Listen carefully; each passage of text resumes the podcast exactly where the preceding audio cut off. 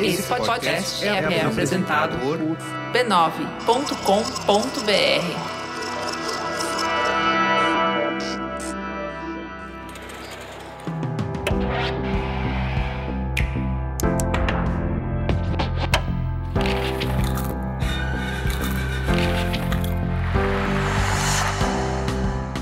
Mamileiros e mamiletes, bem-vindos ao nosso espaço de reflexão a partir de produções culturais.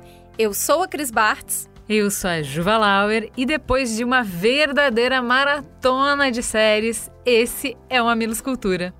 Sim, vocês pediram, pediram muito, comentaram muito nas redes sociais do Mamilos e a gente atendeu.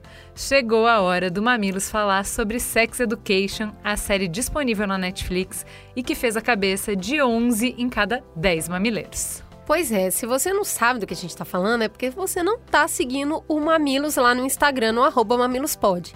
A gente fez uma enquete pedindo sugestão do que comentar aqui no programa, sobre o que deveríamos refletir, e em peso a galera veio com Sex Education e pediu. Se você quiser que da próxima vez sua voz seja ouvida, vai ter que ir lá no Instagram, colocar seu post contando pra gente o que você quer que embase a nossa conversa. Exatamente, lá a gente também fala um pouco de bastidores dos podcasts, a gente fala de quem vai vir, a gente pede opinião. Então, por exemplo, nesse episódio do Sex Education, a gente perguntou para os mamileiros o que, que não podia faltar na conversa sobre a série.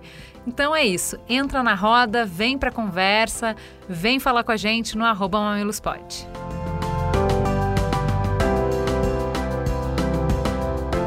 Juliana, para de enrolar, vamos falar da série.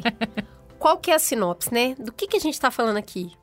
Um inseguro Otis manja tudo quando o negócio é aconselhamento sexual, graças à sua mãe que é sexóloga. E a rebelde Maíve propõe criar uma clínica de terapia sexual na escola.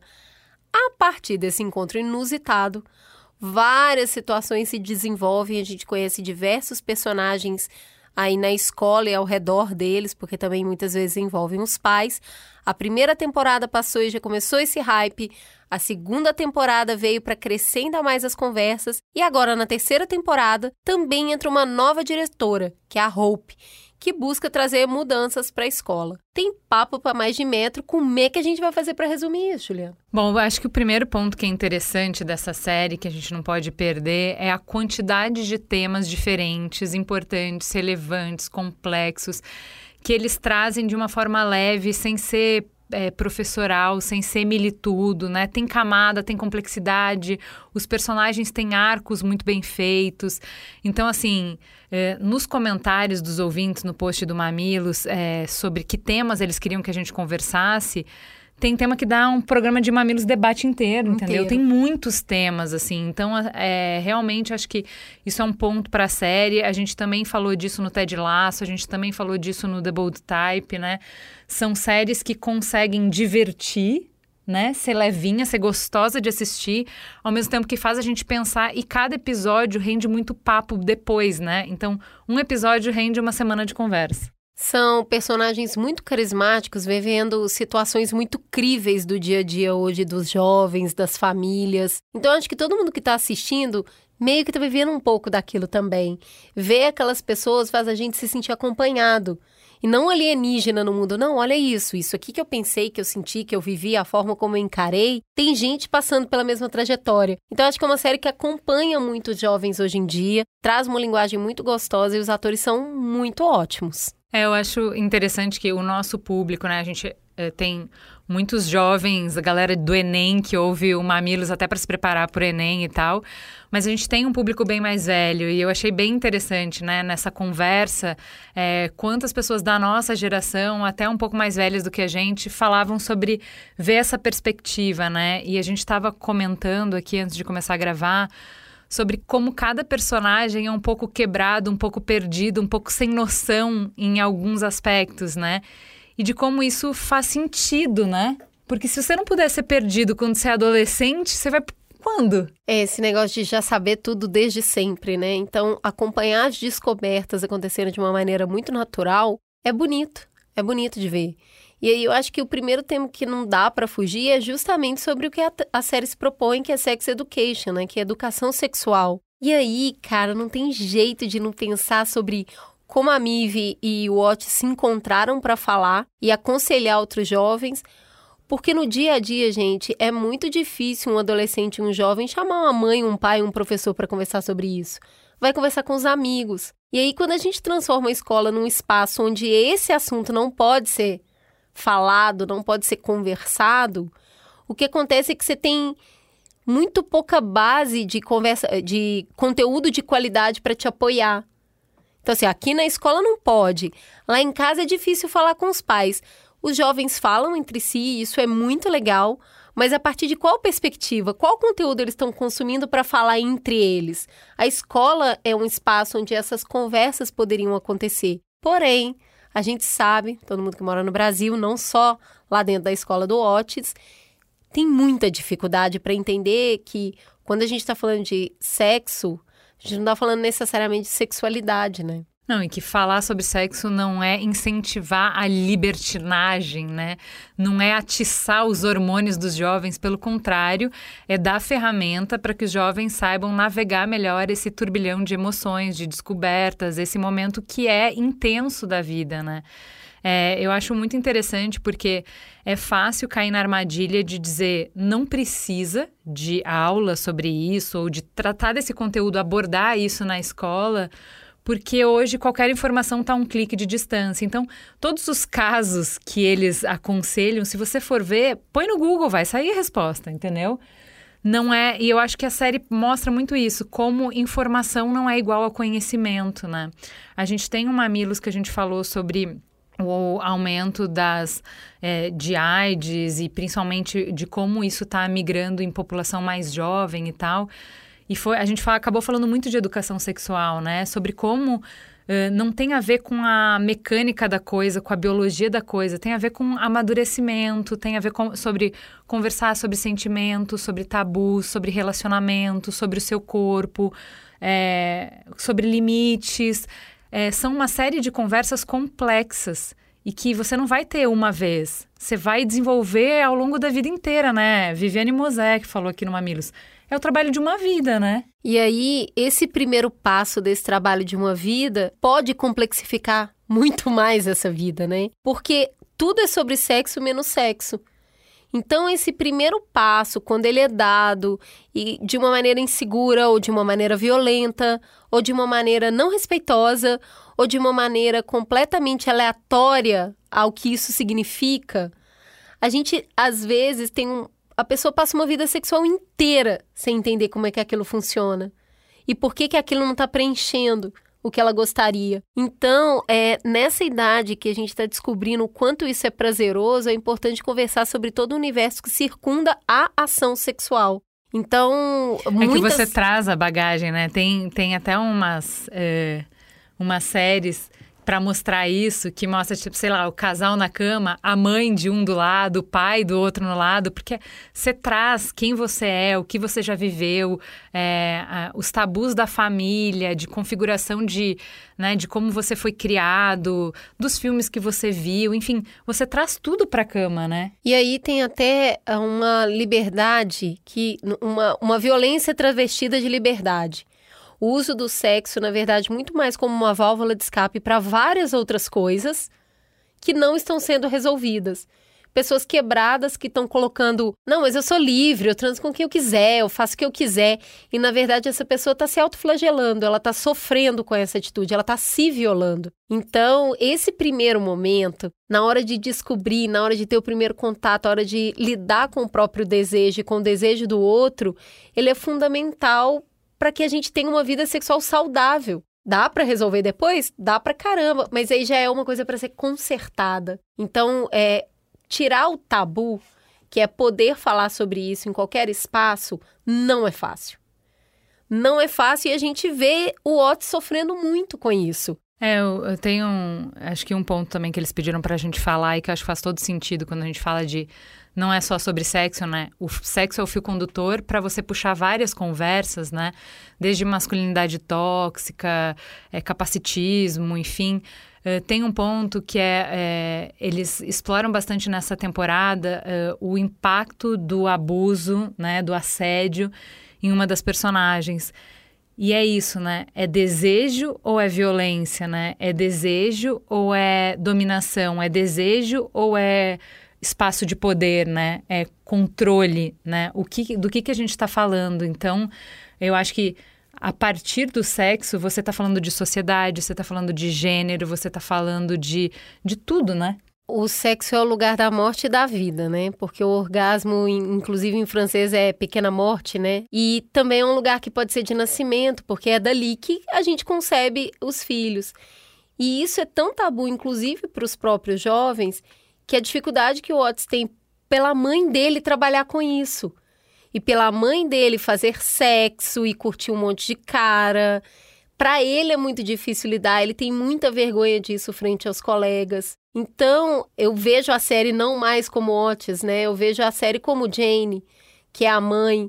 Então, tem sempre esse tabu. Nossa, mas minha mãe trans, ai que nojo, não gosto nem de pensar nisso. É, e ela ficar grávida agora é ela andar com uma bandeira por onde ela vai de que ela ainda transa nessa idade, né? Exato. É transante, né? Então, um, numa gravidez chamada geriátrica, passando por todos os preconceitos que tem envolvidos nessa gravidez depois de uma idade que teoricamente não é mais esperado que a mulher esteja ativa, né? Exato. E isso também é falar sobre sexualidade.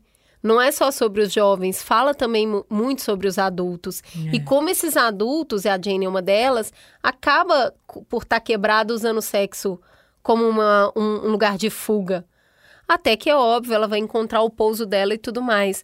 Mas quando eles passam por todos esses lugares, né, do é, é o rapaz que que se sente objetificado porque o que, que significa o tamanho do pênis, ou as relações interraciais, ou a cena de sexo que tem com um cadeirante, né, que você estava comentando. É, eu acho foi uma das coisas que vocês também mais pediram para a gente comentar, né? É, o que eu acho, é óbvio, entrar nisso, a gente tem um mamilos inteiro sobre é, capacitismo, que eu recomendo muito é, vocês ouvirem, quem não ouviu, escutar, uh, porque tem um ponto que é, que é muito interessante que a gente percebeu, né, desse Mamilos e, e de outros que a gente é, fala sobre o tema, que é quando a gente muda a nossa percepção, nosso jeito de olhar, nossa conversa, para deixá-la mais inclusiva, ela não fica melhor só para aquele grupo específico que a gente pensou, planejou, mirou. Ela fica melhor para todo mundo. Então, essa cena, que foi uma das mais comentadas, uma das que, que, as pessoas mais gostaram, é uma cena que fala muito sobre consentimento, né? Então, nessa cena, tem muito dessa. de uma discussão que é interessante, que é de não fetichizar os corpos com alguma deficiência, né? Uh, de é, ao mesmo tempo não infantilizar esses corpos, é. né? De que eles são cabeças, eles são almas. Não, eles são pessoas, eles são corpos, eles, eles têm desejos, né? Só que assim, quando ela vai olhar para esse corpo como um corpo potente, como um, um corpo atraente, né? Que, que pode vibrar e que pode se divertir, que pode ser sexual ela se apro aproxima dele com curiosidade, de perguntar, né? Ela parte do pressuposto de que ela não sabe. Como é que você se sente? Se eu tocar aqui, é interessante ou é incômodo? E aqui, como é? É bom para você ou não é bom? Então, a gente tem essa discussão que eu falei, que é uma discussão com recorte, né, para pessoas com alguma deficiência, porém, essa discussão interessa para todos nós, que é por que, que a gente é tão focado na genitália? A gente parte do pressuposto de que, ah, não, a gente já sabe, todo mundo funciona mais ou menos igual. As zonas erógenas são mais ou menos essas aqui. Ah, é a boca, é o ouvido, é a nuca, né, a genitália e é meio que é isso aí. É, há tanto mais para explorar e há há maneiras tão mais interessantes de você ir descobrindo o outro, de ter essa curiosidade, de partir de uma exploração. Então, olha que interessante. Quando você inclui outros corpos na conversa, ela fica mais interessante para todos os corpos.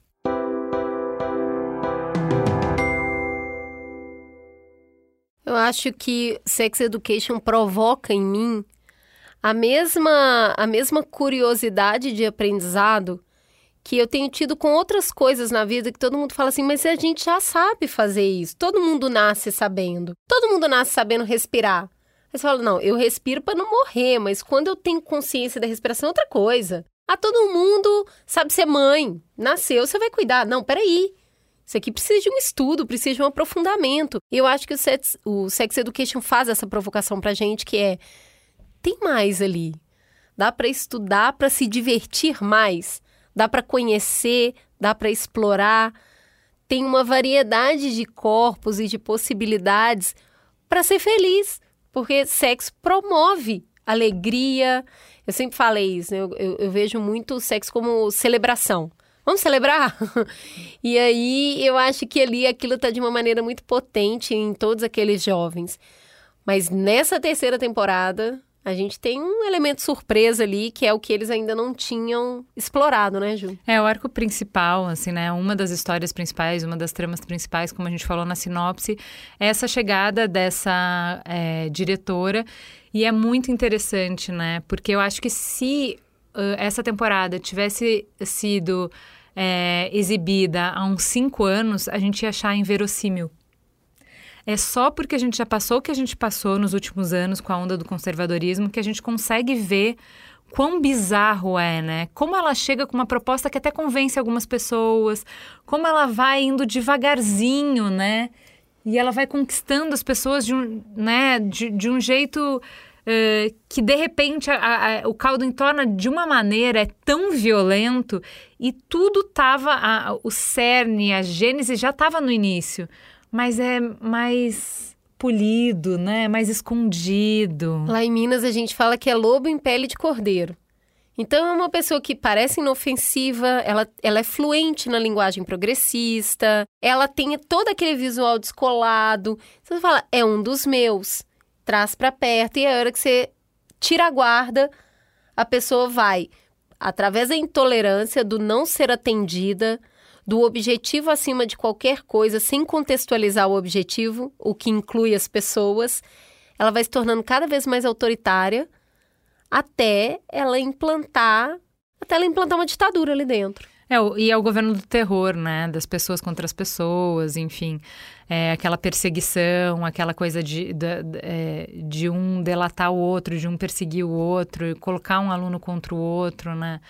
É, eu acho que tem um ponto interessante e que acho que é uma das coisas que as pessoas mais gostam do final da série, que é a consequência, né? Então eles se levantam contra isso, eles se posicionam contra isso.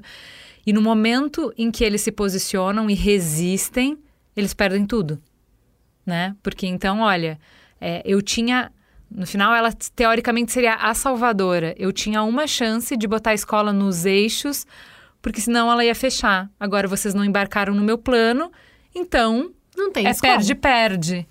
E aí a gente conversou bastante, eu e a Cris, sobre isso, né? Porque acho que viver a história é cansativo, né? É muito fácil você analisar depois que as coisas já passaram, mas enquanto você está passando, em que, em que tá tudo meio aberto, em que você não tem certeza das coisas, né? Uh, é difícil tomar decisão. Então, assim, se eles não tivessem resistido a ela, era menos ruim, porque pelo menos a escola teria sobrevivido e eles poderiam uh, conquistar espaço um pouquinho de cada vez. Qual é a melhor alternativa, né? É, aquela ali é, é, a cena do: olha, a gente vai fazer uma rebelião e botar fogo na cela, mas eu tô preso na cela. Então eu acho que essa fita do. É, o que, que significa eu concordar para sobreviver, né? E aí que vida que eu vou levar a partir do momento que eu concordei com uma coisa que eu não concordo. Então, a escolha que eles fazem, que é uma escolha muito jovem, e por isso que é bonito, né? Esse ímpeto de não, isso tá errado. Então eu não vou fazer, eu resisto. Então, mas aí é fogo na cela, você vai morrer queimado. Eu prefiro morrer queimado. Essa escolha de é, se for para ser assim, eu prefiro não ter, é uma escolha que ela, ao longo da vida, quanto mais você vai é, juntando patrimônio, amores e tempo, menos disposição você tem para correr esse risco esse risco de colocar esse limite tão claro. Aqui eu não vou, vai me fazer mal, não vou. Então eu acho que também isso é um chamado, né? Que quando a gente se torna flexível demais para os acordos, o que tipo de vida a gente leva em nome da sobrevivência. Eu acho que aqui cabe algumas leituras diferentes, né? Tem gente que acha que é, ela é, é só é só a raiz do mal e só e tem gente que humanizou um pouco a personagem, né? Caminhos errados, escolhas erradas, mas ela tinha um comprometimento com a escola, ela usou métodos ruins, mas ela tinha um interesse genuíno, eles tinham um interesse em comum.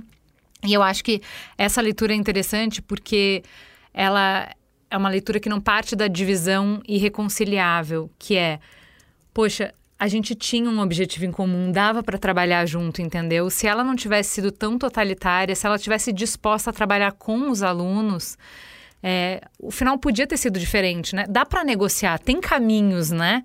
Dá para ser um, pouco calabresa, um pouco mussarela, né? Uh, então acho que assim acabou que todo mundo perdeu, né? Quando ela não é transparente sobre o risco que existia, quando ela não é transparente sobre o que estava em jogo, não tem margem para negociação, né? Era ou do jeito dela ou tudo se acabou. E aí tudo se acabou e todo mundo perdeu, né? É isso, eu acho que essa reflexão sobre conservadorismo que a série traz nessa terceira temporada é uma cereja no bolo de uma série de conversas que estão muito bem estruturadas na série. A forma como os personagens crescem, desde a primeira temporada até a terceira, é muito gostoso de acompanhar os adultos e os jovens. E aí a gente entendendo como é que esse mundo vai ficando cada vez mais complexo. Eu acho que esse é o final da terceira temporada. Temos um programa? Temos um programa, Juliana. Quero muito saber se vai ter uma quarta temporada pra gente fechar essa conversa. Fica a gostosa sensação de mais um Mamilos no ar. Beijo, gente. Até semana que vem.